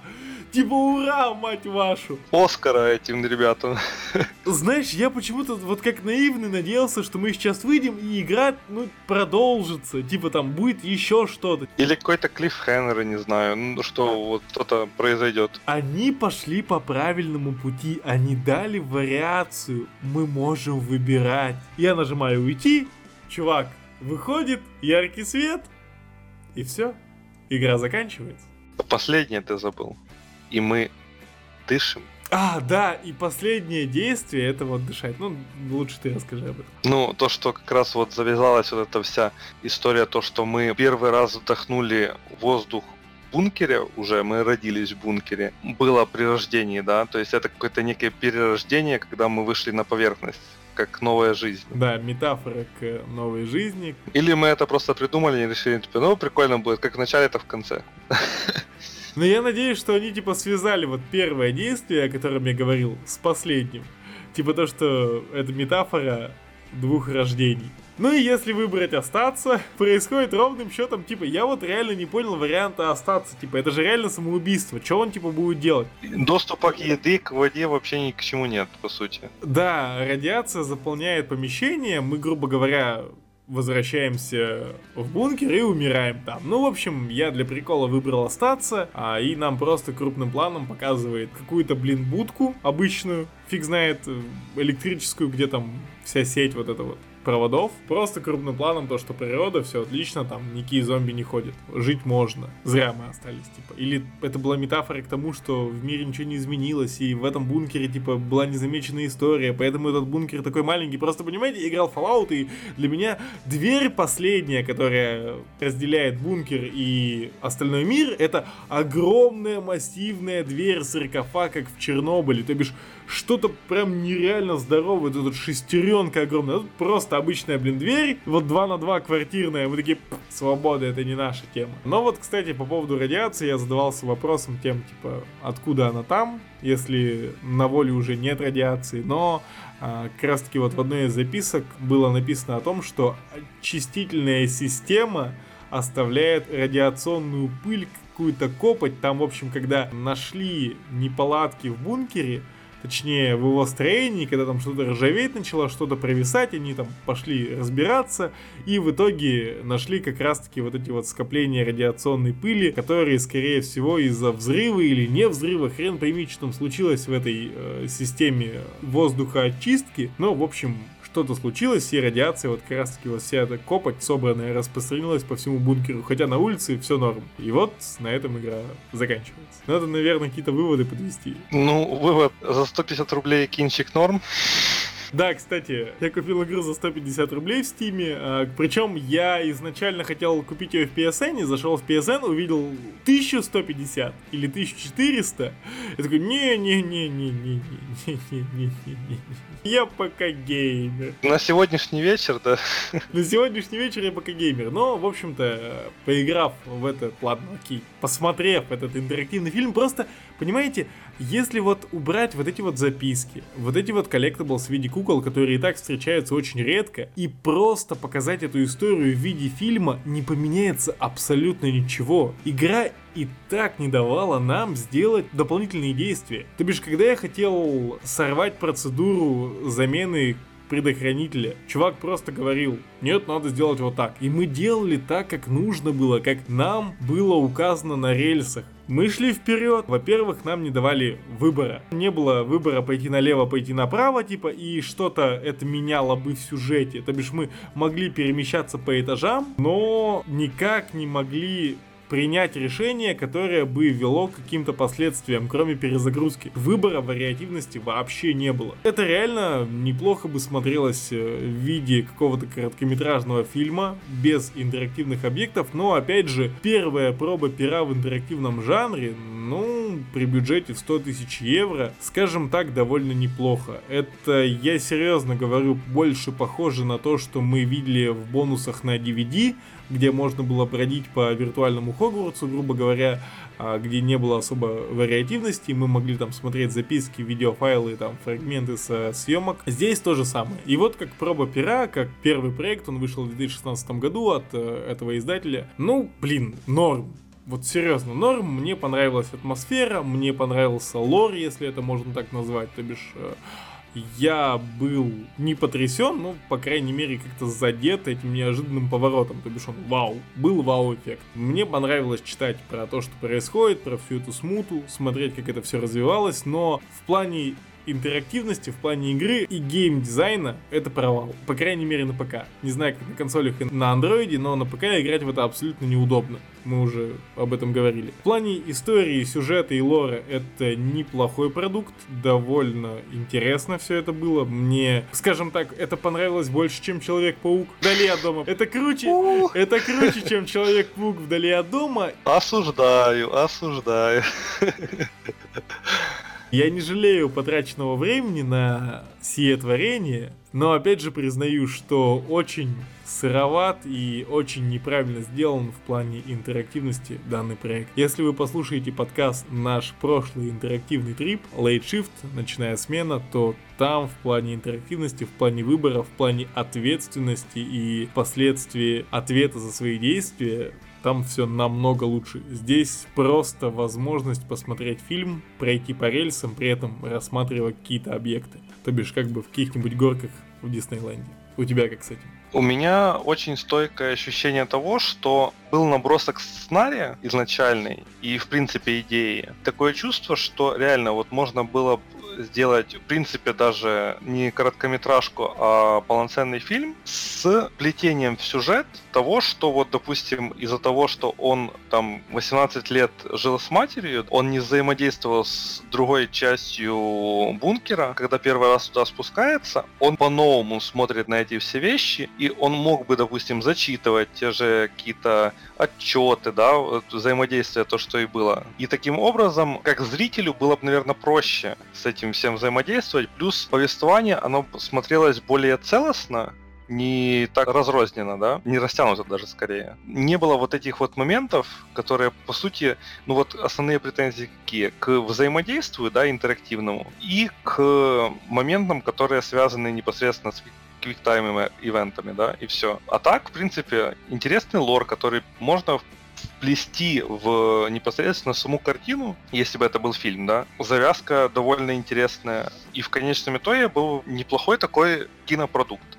Но из-за того, что в него внедрили и как-то подробили эту всю историю под интерактивные элементы, он смотрится более затянутым. То есть э, они смотрятся чужеродными здесь чуть-чуть. То есть можно было бы даже без них это все сделать, но при этом произведение осталось бы. С тем же лейтшифтом там больше завязка не в том, что тебе интересен сюжет, тебе больше интересно взаимодействовать с своим персонажем, потому что ты чувствуешь отдачу от своих действий, которые ты делаешь. Ты ждешь вроде, а что если я сделаю так, а так, а так? Да, и история развивается не потому, что история развивается, а потому что ты вот делаешь некие выборы и это твоя история персональная в этот конкретный момент. А здесь же оно больше как вот, условно скажем, для галочки получилось. В общем, у каждого интерактивного проекта и вообще какой-то игры с вариативностью есть сюжетная ветка. Эти ветки расходятся, сплетаются, переплетаются, выводят к разным финалам. Здесь же финал, грубо говоря, один, и сюжетной ветви вообще нет. Нас сажают на вагонетку, пускают по рельсам вниз, и в этот момент мы можем рассматривать какие-то объекты, которые помимо основных находятся еще и по бокам. Но при этом мы никак не сможем повлиять на конечную точку, куда мы и должны приехать по задумке. Выглядит это очень странно, да, я с тобой согласен, можно было бы намного лучше реализовать это в полнометражной ленте, даже, допустим, показать то, как они жили с матерью. Этого вообще же не было. И намного более глубокая была бы проработка самого персонажа. Первый раз ты, когда его видишь, это просто вот, условно, есть некий бункер, он и мать. Ты еще не понимаешь, какой бэкграунд у этого человека был. А за счет вот некого более глубокого показа этого всего можно было бы показать, что этот человек очень отстранен от всего, что вокруг его, и его мир создавался за счет только вот матери, и все. То есть он больше ничего не знает, он больше ничего не видел, условно, так скажем, да. И за счет этого, когда ты смотришь на его характер, на его поведение, ты больше ему сопереживаешь, потому что ты его больше прочувствовал. За счет этой недосказанности, в начале, по крайней мере, немножко не так за ним следить, да, за ним, за ним переживать. Просто по ходу оно уже, конечно, раскрывается, да, по сюжету. Но хотелось бы вот в начале, чтобы ты сразу понял, кто этот персонаж, как он, какая у него история была, да, и тебе интересно за ним переживать или нет, потому что это, по сути, главный персонаж. Если тебя вот не цепляет с самого начала его какая-то история, да, почему он вот он, то оно как-то не сильно связано смотрится. Я согласен, потому что мы совершенно персонажи, грубо говоря, ничего не знаем на момент появления в бункере, но мне кажется, это именно особенность была такая. Типа нас вот бросают в бункер, и мы должны узнать, опять же, о себе. Но, опять же, здесь вопрос, это то же самое, такая же неработающая механика. Допустим, как и напряжение. Нам вроде как нагнетают напряжение музыкой, касценами, но при этом мы можем 15 минут пялиться в блокнот. Типа игра никак тебя не толкает, не вынуждает, не подгоняет, но при этом пытается создать ощущение того, что за тобой следует смерть. В касценах герой там потеет, спотыкается, бежит, а при этом до этого ты типа просто ходил такой, так, окей, пойду сюда.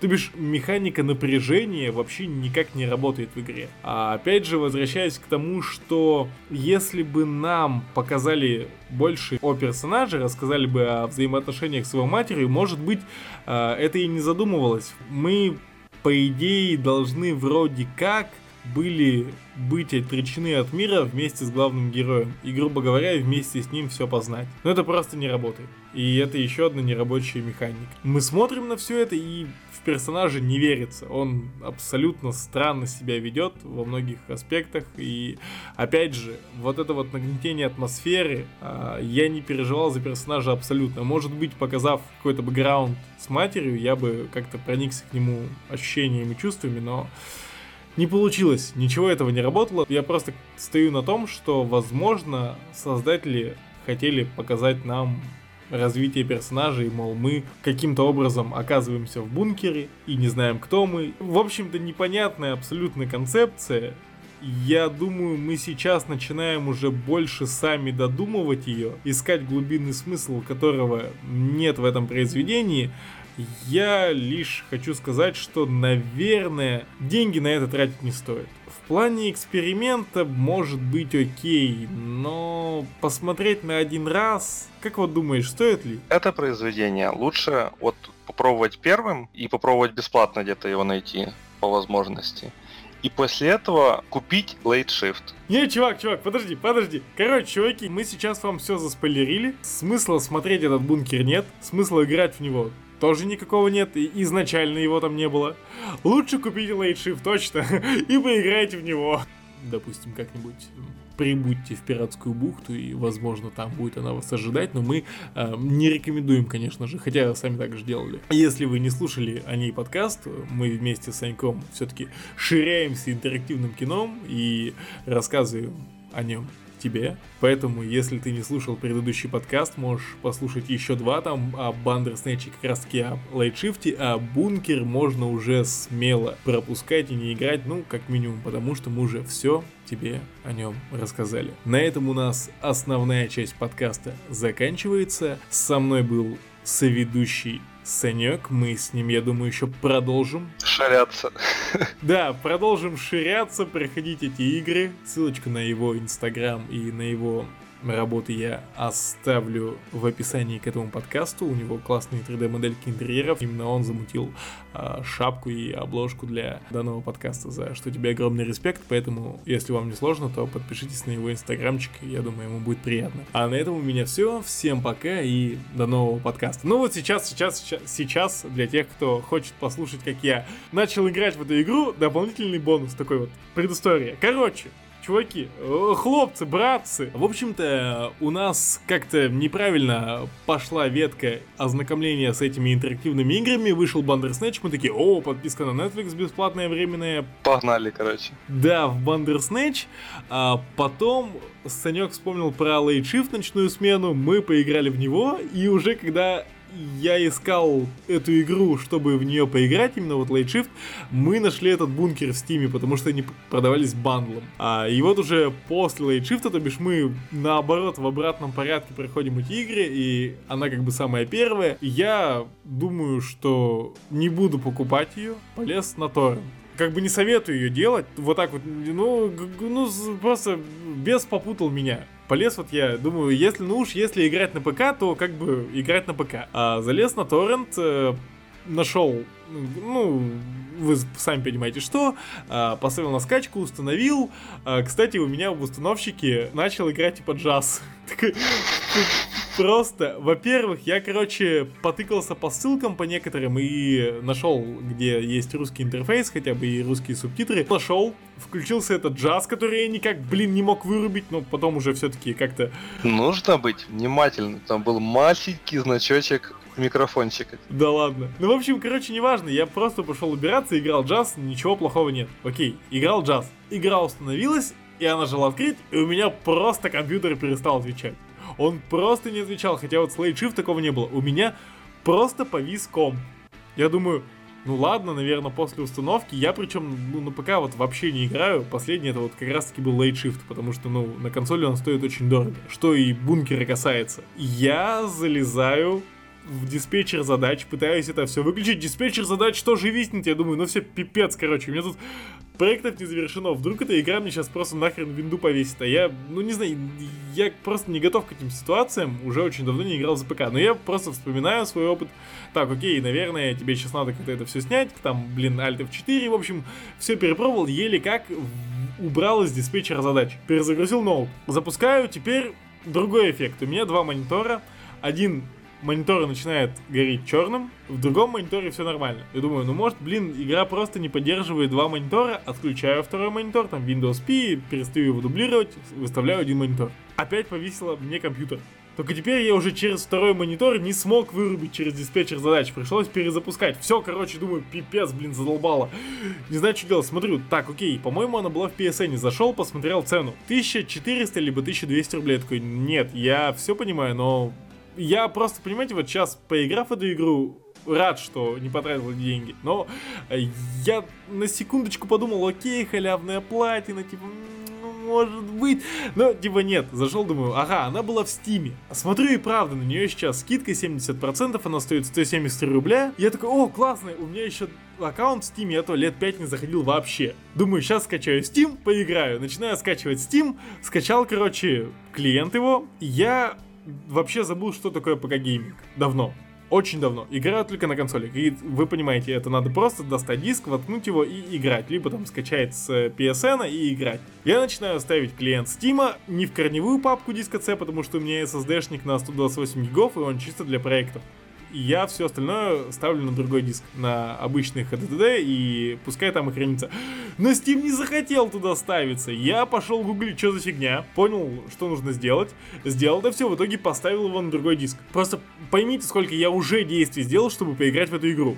Хотя я как бы лицензионно, все лицензионно. Начал заходить на аккаунт, э, вспомнил пароль очень быстро, и тут мне показывают, надо ввести код. Какой, какой код? Я захожу на почту, Кода нет. Думаю, что за фигня, что делать? Гуглю, что за хрень происходит. Оказывается, есть такая штука, как Steam Guard. И, возможно, он у меня, типа, был привязан к телефону. Я начинаю скачивать приложение с Гугла. Скачиваю приложение на телефон этого Стима. Захожу там в клиент, вписываю типа строчки, ну, пароль логин, и мне пишет, на ваш телефон отправлен типа код в приложение в, типа в это приложение, в которое я пытаюсь зайти, отправлен код. Типа, куда? Я же не зашел в него. Где код? Где? Типа, я в этом приложении, я скачал это сраное приложение, чтобы мне пришел код, чтобы я смог на ПК зайти в свой аккаунт. И в этом приложении мне пишется, что я должен зайти в приложение, чтобы зайти в свой сраный аккаунт. Я уже просто, у меня уже башка кипит, я думаю, сука, почему мне так сложно даже поиграть в лицензионную игру? Типа, ладно, окей, это рядовая проблема. У многих, кто играет за ПК, эти Steam уже как бы, ну, аккаунты как и в PSN, я вошел, типа, такой проблемы нет, но все равно, вот я человек, который только что создал Steam аккаунт, либо я не знаю, вот я просто чувак, который зашел, хочу поиграть на ПК, хочу поиграть на ПК, открываю Steam, и не могу зайти, потому что я не знаю, как, куда мне должен прийти этот код. В итоге я там начал тыкать и сделал код по смс. Мне пришла смс, я зашел в приложение на телефоне и начинаю входить в Steam аккаунт на компе. Начинаю вводить, короче, те буковки, которые мне показали, они неверные. Я начинаю вводить новые, они неверные. Я начинаю вводить что? Они неверные, я уже думаю, да, блядь, их всего 5, типа, Типа, серьезно, типа, что из этого может быть неправильно? В итоге смотрю, там есть, короче, таймер времени, на который тебе выдается этот пароль. И он у меня почему-то дико быстро скипается, типа, секунд, короче, 10, и у меня дается новый пароль. Прикинь, постоянно. То бишь, э, я нажимаю, типа, войти на компе, и мне дается 10 секунд, чтобы я ввел эти циферки. Они, оказывается, не только в оповещениях приходят, потому что в оповещении, видимо, она приходит, и время кончается. Я уже в самом приложении Steam держу его, и вот за эти 10 секунд ввожу, короче, аккаунт, и я в Steam, я такой, твою мать, с 2012 года тут ни хрена не изменилось. Ну ладно, может, 14 я там последний раз был. По-моему, да, в 14 году я там последний раз был. Я захожу в эту библиотеку, такой, ага. Что-то не меняется, что-то. Steam. У меня 79 игр, думаю, нифига, вспоминаю, как мои Call of Duty, тут э, Dota, CS, все такое, Arma, там Days, Alan Wake, короче, начинаю все это смотреть, такое прикольно, прикольно, прикольно. Захожу, начинаю покупать бункер ну, надо привязать карту, карта какого-то хрена не привязывается с первого раза, без понятия, что это только что было, вел все правильно, но у меня почему-то выдала ошибку. Э, ввел данные второй раз. Знаешь, я уже сижу только типа, дай мне купить эту игру, дай мне купить эту игру. Все, вел спокойно. Я купил эту игру, думаю. Зашибись. Сейчас, короче, поставлю на установку. Я помню, что в Steam никаких особо проблем у меня с играми не было. То бишь я нажимал установить и играть. Он там все подкачивал сам. Ну, там драйвера и все нужное. Нажимаю установить, снова качаю эту игру какое-то время, то есть загрузить. А, нет, подожди. В этот момент, короче, я смотрю, меня на счету 31 рубль. Думаю, о, прикольно, у меня же там типа вещи в инвентаре, вещи можно продавать. Может, я там сейчас напродаю, типа, и куплю эту игру, ну, не тратя обычные деньги. У меня там все равно с CS какие-то шмотки остались. И там с ТФ, с Доты. А, пытаюсь продать, и у Steam какой-то новый прикол, типа, можно продать только после 7 дней когда я, типа, зашел на аккаунт. Думаю, ладно, окей, шмотки, хрен с вами, типа, окей, это защита, чтобы там аккаунты, наверное, не воровали, хорошо, допустим. В итоге я загрузил эту игру, нажимаю играть, он мне выдает какое-то окно с просто, блин, значком таким, знаешь, просто вот э, желтый такой знак и восклицательный значок внутри. Я просто сижу и такой, типа, я уже купил эту игру, мазафак.